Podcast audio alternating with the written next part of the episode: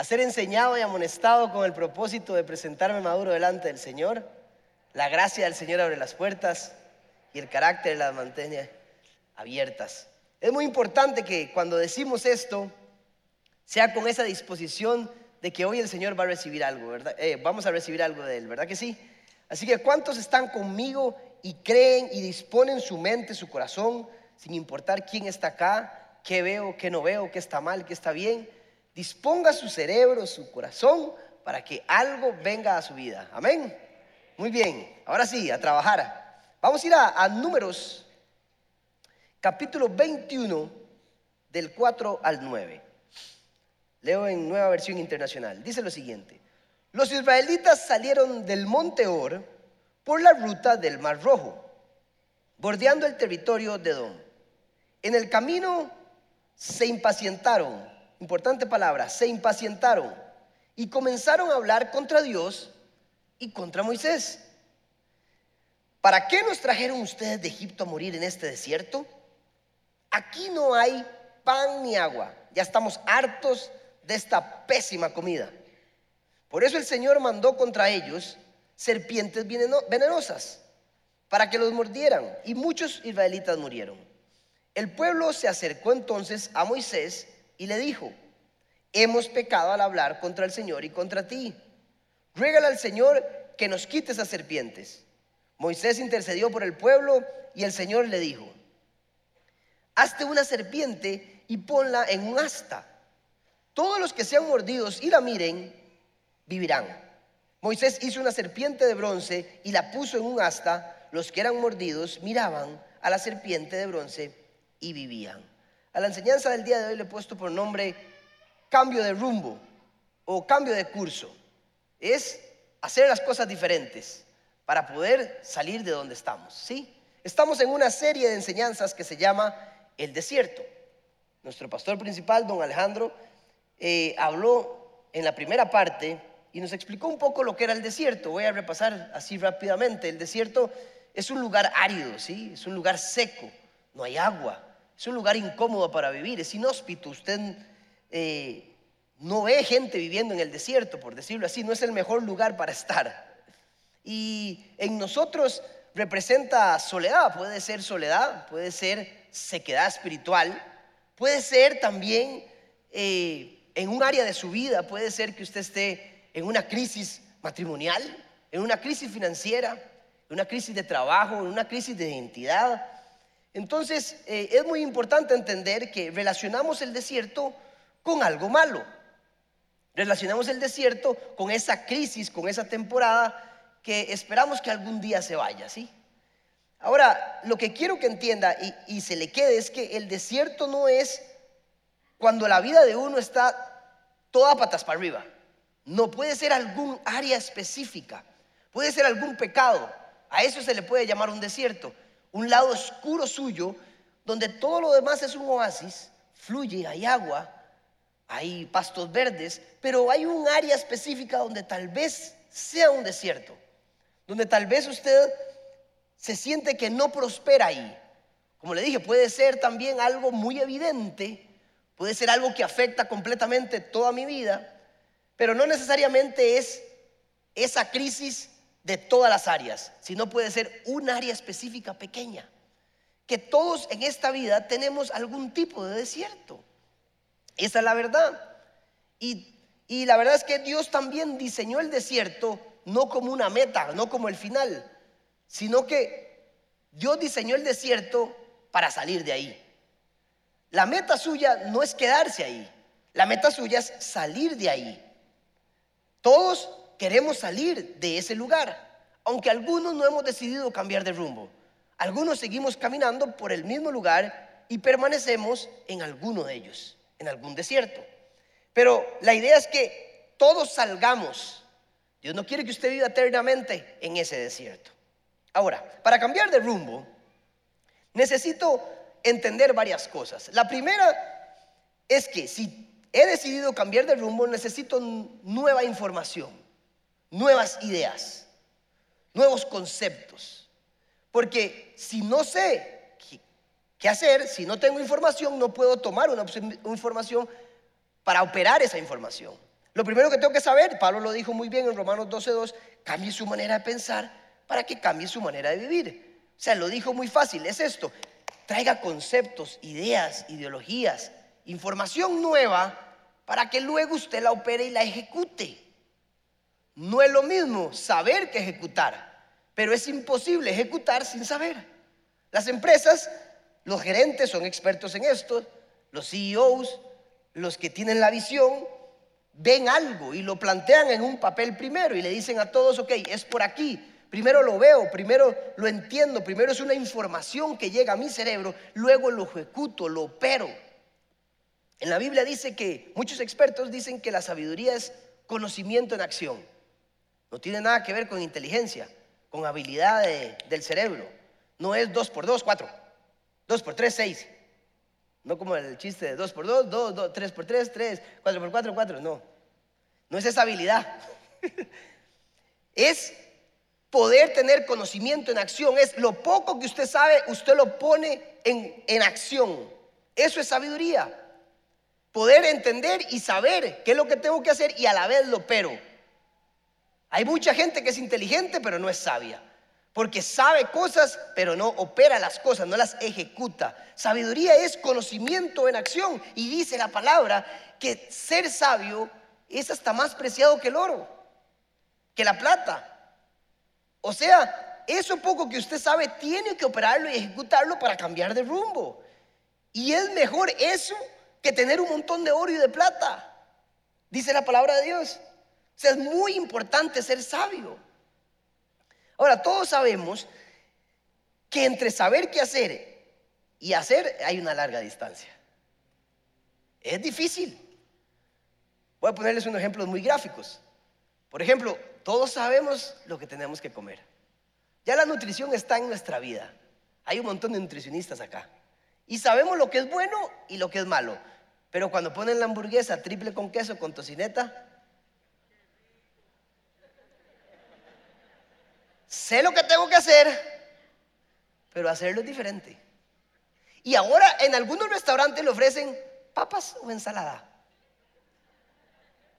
Sé lo que tengo que escoger, porque una es en el aceite y la otra es nutrientes.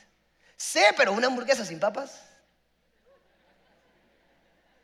no es papas, eh, no es hamburguesa. Hay una distancia. ¿Por qué si sé que tengo que comer bien, no lo hago?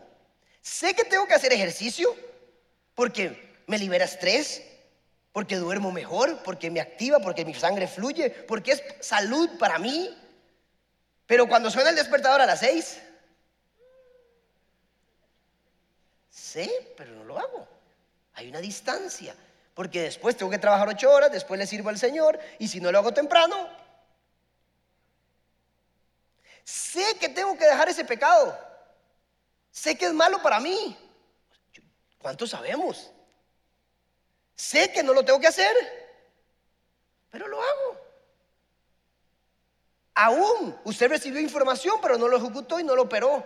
O sea, está en un desierto, no ha cambiado de rumbo. Porque hay una gran diferencia. Sé que tengo que orar todos los días en la mañana, leer su palabra al menos bastante tiempo en la semana, pero pasó una semana y de repente, ups, ni oré. Pero todos tenemos cierta información y no la operamos y la ejecutamos.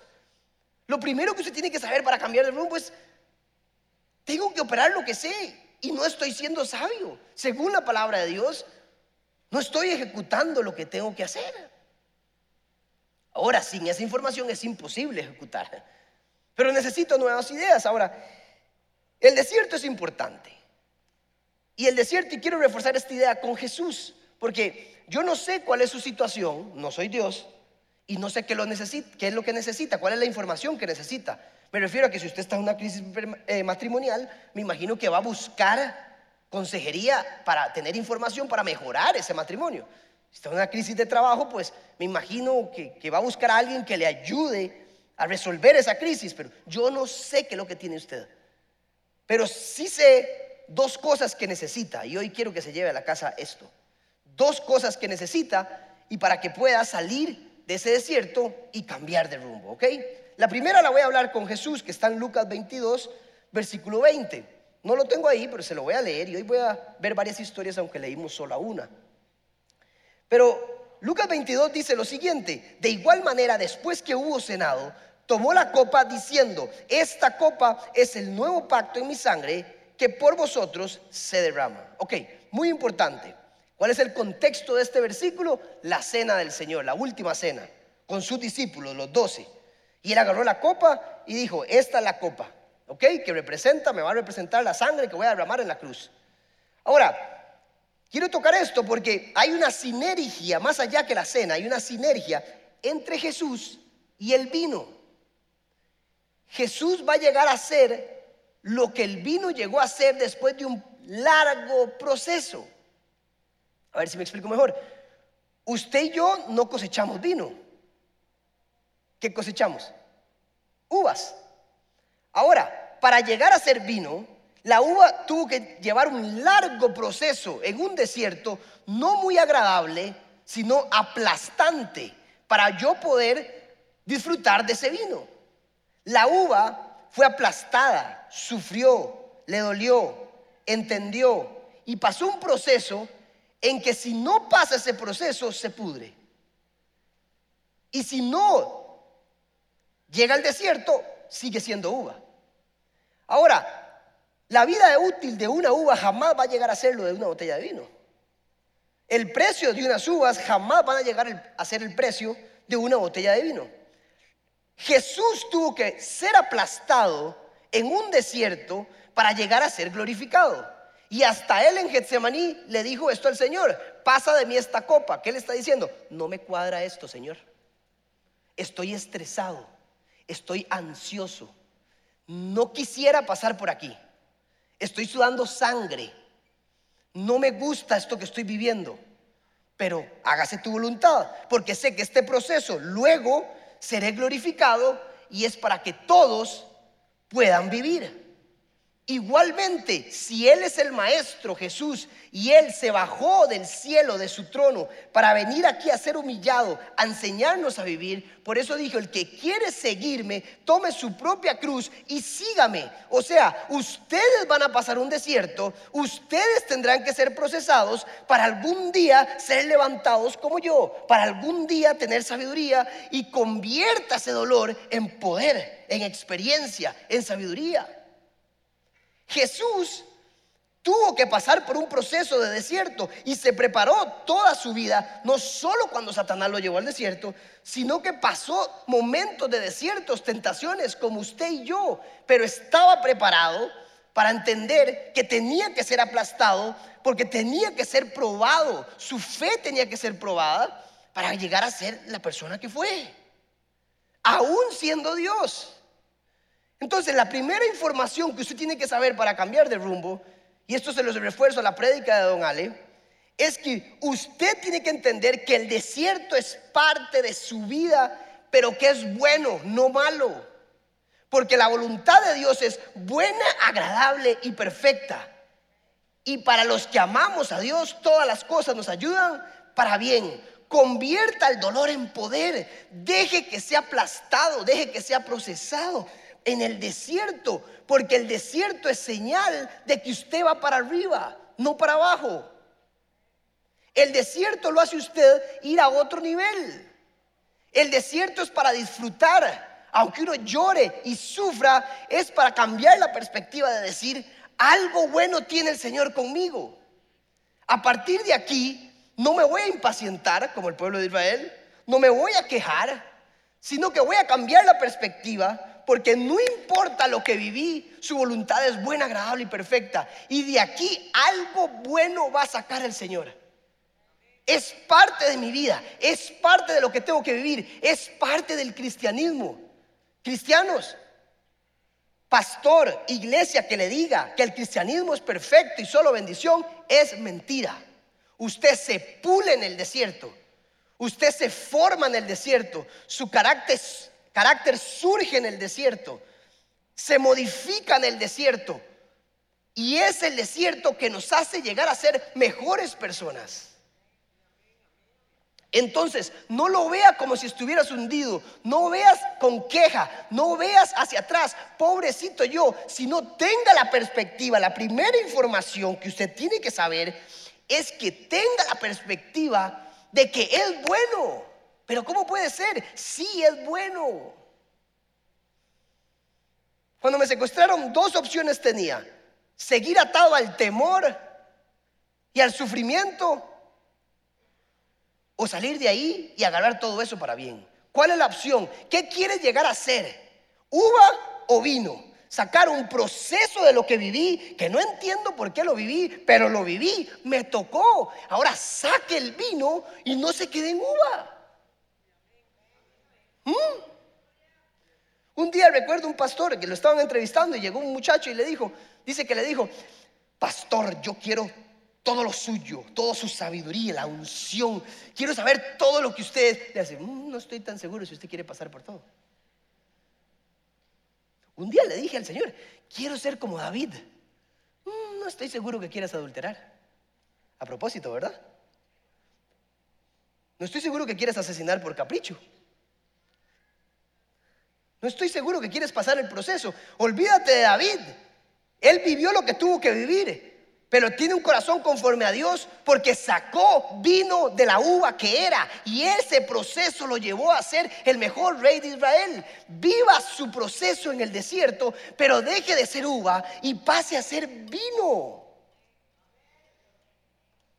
Lo que estás viviendo te hará vino y te hará que Dios se glorifique en su vida porque su historia importa. Siempre lo digo, detrás de cada gloria hay una historia y nadie se fija en todo lo que tuvo que pasar para alzar el trofeo.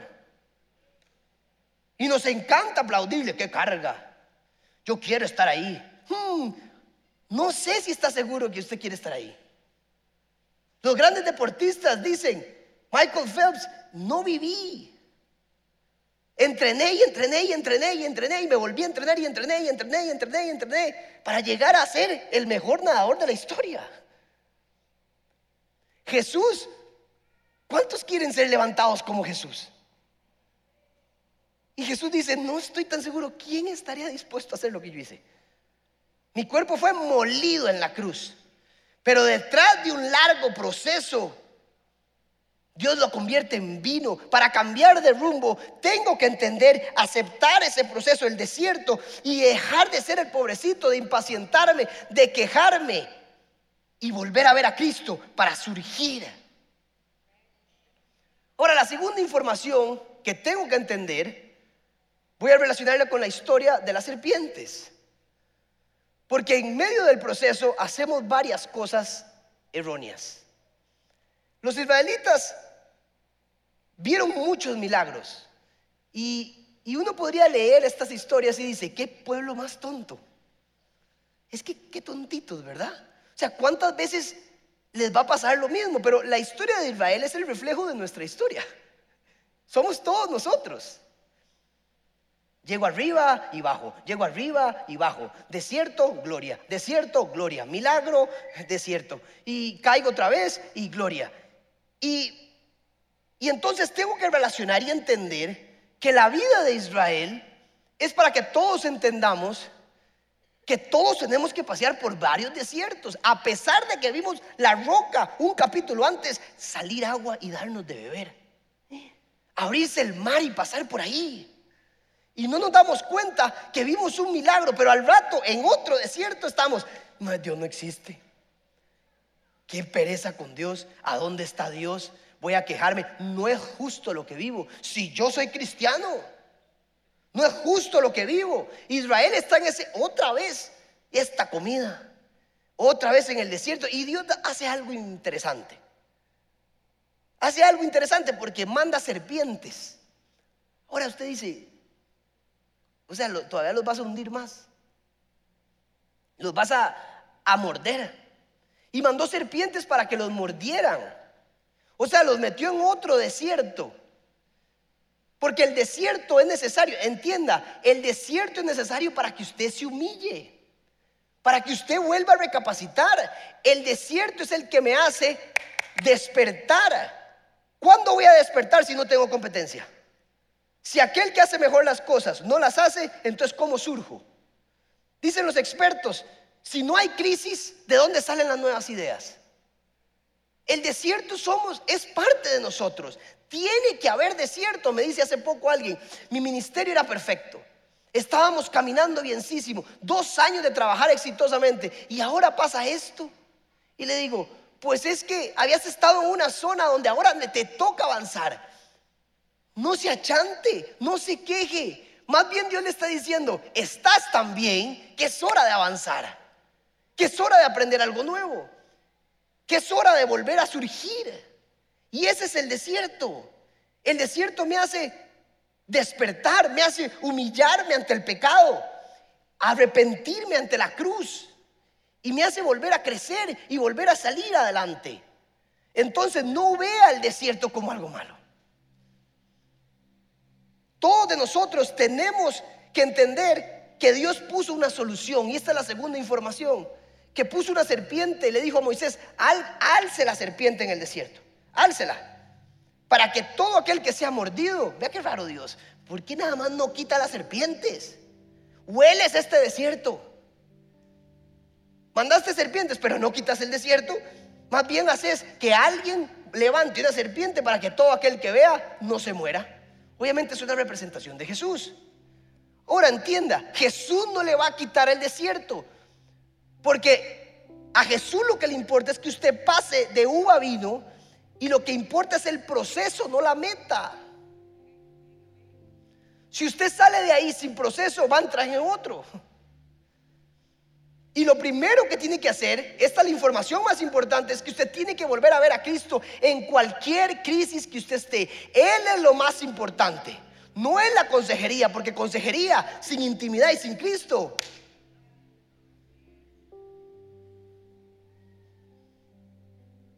y buscamos información y está bien, pero lo que nos está recordando esta historia es que primero, ante todo, es ver a Cristo. Yo soy la solución. No voy a quitar las serpientes y Cristo lo que hace es que cuando venga el desierto, el veneno no me hunda, no me haga morir. Dice, aún con el dolor vas a poder perdonar.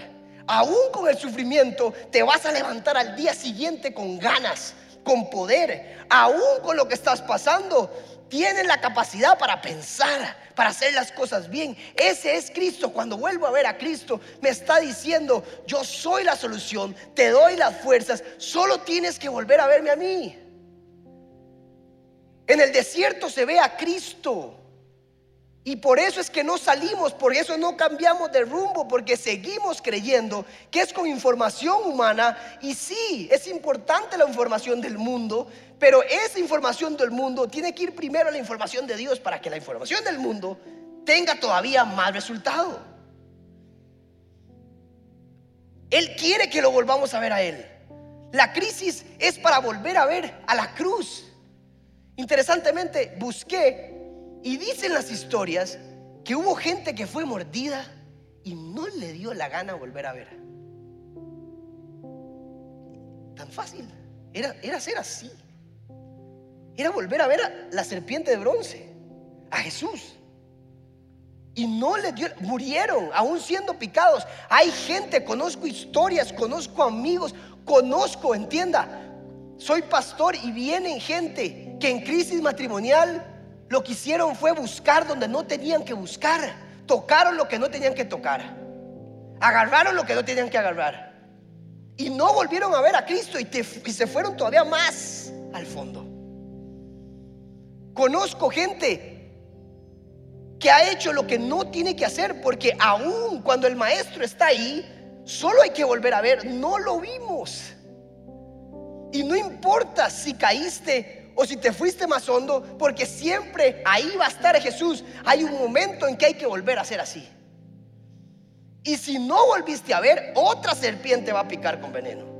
Porque lo que Jesús quiere es que usted vuelva a ver y, y Él sea su fuente de energía, su fuente de sanidad, para que usted pueda seguir adelante. Ni la plata, ni un consejo humano, nada, nada es lo que usted necesita solo a Jesús. Tienes que volver a ver a Jesús.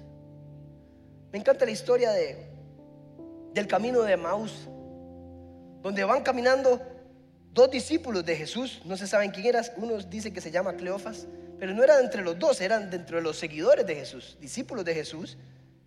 Y fue el mismo día que Él resucitó, el tercer día.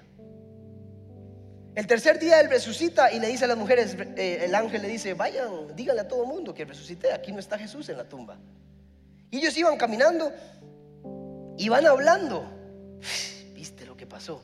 Iban en el desierto, caminando 11 kilómetros por el desierto. Y un hombre se les acerca al lado y les dice, ¿qué están hablando? Y esos dos discípulos dicen, qué hombre más dormido.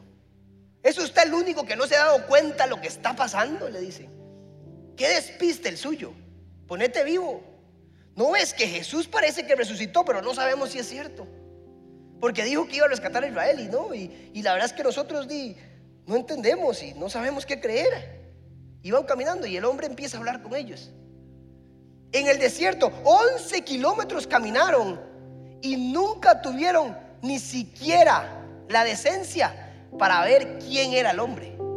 El maestro caminaba al lado de ellos y por estar metidos en el desierto, quejándose, no veían donde tenían que ver.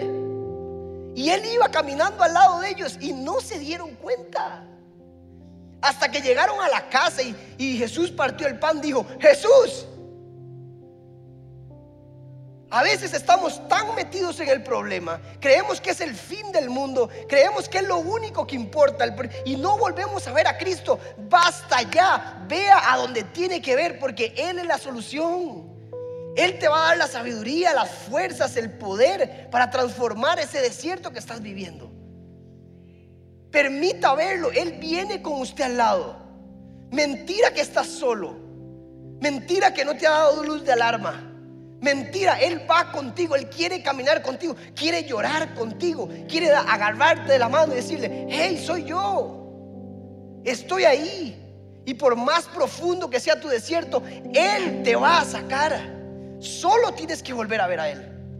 No sabes cómo, pero Él te va a dar los pasos, va a poner a la gente correcta, va a empezar a poner eh, a las personas correctas, el consejo correcto pero primero tienes que volver a ver a Cristo en un desierto. Si no, no vas a salir de ahí.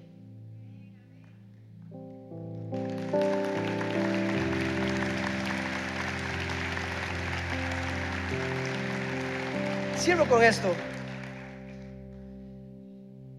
Recuerdo la historia de Job, es, es impresionante la historia de Job. La historia de Job dice que era un varón tachable, intachable, perfecto, recto. No había varón en la tierra como él. Eso lo dice Dios, ¿verdad? Sus acciones eran perfectas, perfectas. Y luego pasa por un desierto. Pasa por un desierto que yo creo que el desierto de todos aquí sumados, más de los de todos de Costa Rica sumados, no le llegamos al de Job pierde todo, hasta enfermedad, al borde de la muerte. Echó leña el pobre. Pero desierto, desierto. Todas las áreas de su vida. Todas. Y uno dice, pero ¿por qué si era perfecto? ¿Por qué si no tenía ninguna acción mala? Y el capítulo, al final, el problema de él es un poco la soberbia. Él creía que él se merecía. No es justo para mí que yo viva esto. Justo, dice el Señor.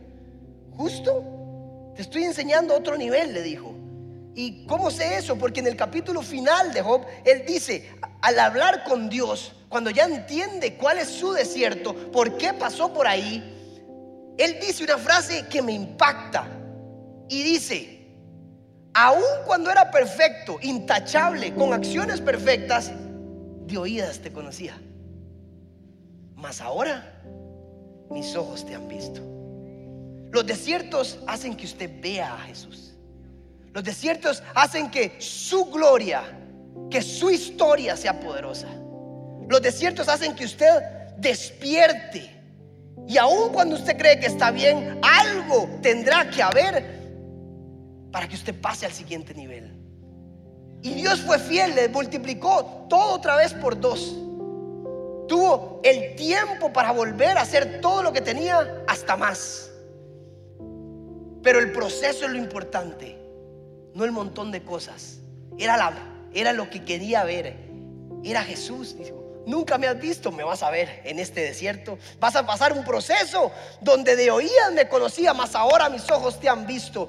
Haga que su historia sea poderosa. Convierta el dolor en poder, en sabiduría. Entre más pushing, entre más lo aprieten, más algo va a sacar a usted. Más poder, más experiencia. Más vas a poder contarle a tus hijos, a los jóvenes. Esta es mi historia. Y yo he visto a Dios de esta manera. No soy pobrecito, es simplemente que pasé por algo para mostrar la gloria de Dios, para mostrar que volver a ver a Él hay resultado y que algún día lo vi en mi propia vida, porque no es lo mismo que le cuenten las historias a vivir la historia. No es lo mismo escuchar de Jesús a vivir a Jesús. Vive a Jesús. Dale un aplauso fuerte al Señor.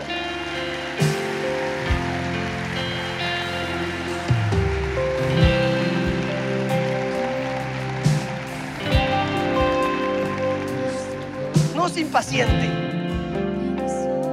No se ponga triste. Primera información, cambia la perspectiva del desierto. Pase de uva a vino. Y segunda información, vea al que tiene que ver. Ya está lo que pasó, ya está. Convierta eso en poder. Pero vea a Cristo. Vuelva a ver a donde tiene que ver, no a otro lado. El Señor te va a sacar. Te quiere acompañar en tu crisis, en tu temporada. Entrégale a Él. Enderecese de verdad. A veces veo personas que dicen, no tengo que entregarle nada a Dios. Por Dios. Todos tenemos que dar algo.